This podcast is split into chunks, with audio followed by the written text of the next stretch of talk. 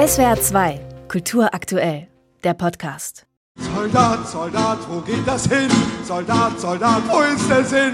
Soldat, Soldat, im nächsten Krieg. Soldat, Soldat, gibt es kein Ziel. Wolf Biermanns Antikriegslied ist so aktuell wie ehedem. Er sang es auf Wunsch seines Freundes Robert Havemann an dessen Sterbebett 1982 in Grünheide. Dorthin durfte er auf Geheiß Erich Honeckers aus dem Westen reisen, in den er 1976 so spektakulär ausgebürgert worden war. Heimlich hat Katja Havemann die Begegnung gefilmt.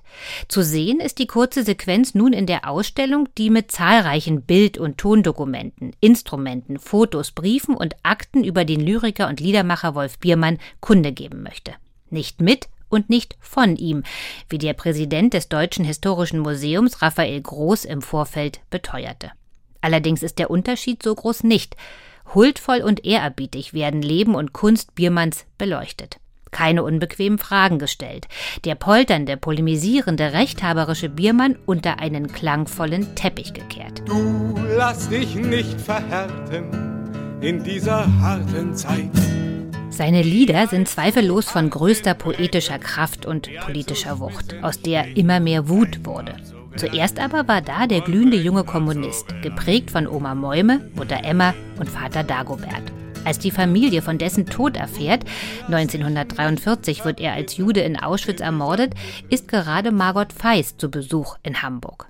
Margot Honecker, geborene Feist, gehörte zu einer Rotfront-Kämpferfamilie aus Halle. Und diese äh, Familie hatte eben auch Beziehungen zu der Hamburger Familie Biermann. Seit frühen Kindertagen also waren Margot Honecker und Wolf Biermann miteinander bekannt und verbunden.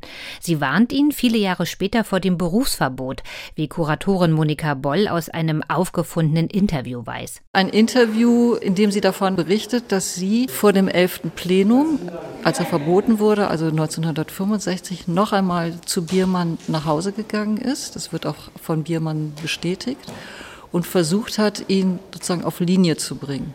Da aber war es schon viel zu spät, denn längst war im Westberliner Wagenbach Verlag sein Gedichtband Grashafer erschienen, in dem er hart mit der Partei ins Gericht gegangen war. Elf Jahre Auftrittsverbot waren die bittere Folge. Als er am 13. November 1976 nach seinem Kölner Konzert ausgebürgert wurde, blieb er Kommunist. Da gab es ja zunächst einen sehr frühen Vers, den er dann darauf gesungen, gedichtet hat, über seinen Gang von Ost nach West, dass er ihn beschrieb als äh, Weg vom Regen in die Jauche. Vom wahren Kommunisten zum erbitterten Antipoden wurde Biermann erst Mitte der 80er Jahre durch die Begegnung mit Manes Berber. Seither tobt er sich aus in dieser neuen Geisteshaltung, wie 2014 im Deutschen Bundestag, als er die Linken beschimpfte. Die Ausstellung ist nicht nur auf steile Poenten wie diese aus. Sie nutzt Material aus Biermanns Vorlass, den er 2021 der Berliner Staatsbibliothek übergeben hat, oder Exponate vom Liedermacher selbst, um dessen Lebenslinie nachzuziehen. So sind die vielgespielte berühmte Gitarre mit den zwei Schalllöchern zu sehen, eine der 40 Umzugskisten oder ein Essensbehälter der Wehrmacht, in dem Biermann seine Tagebücher versteckte und von einem Freund vergraben ließ, um sie vor der Stadtsicherheit zu retten. Viel Sammlerfleiß und Kuratorenwelle ist zu erkennen. Die Ausstellung Wolf Biermann, ein Lyriker und Liedermacher in Deutschland, aber ist so brav, ja bieder, wie es der Barde nie war.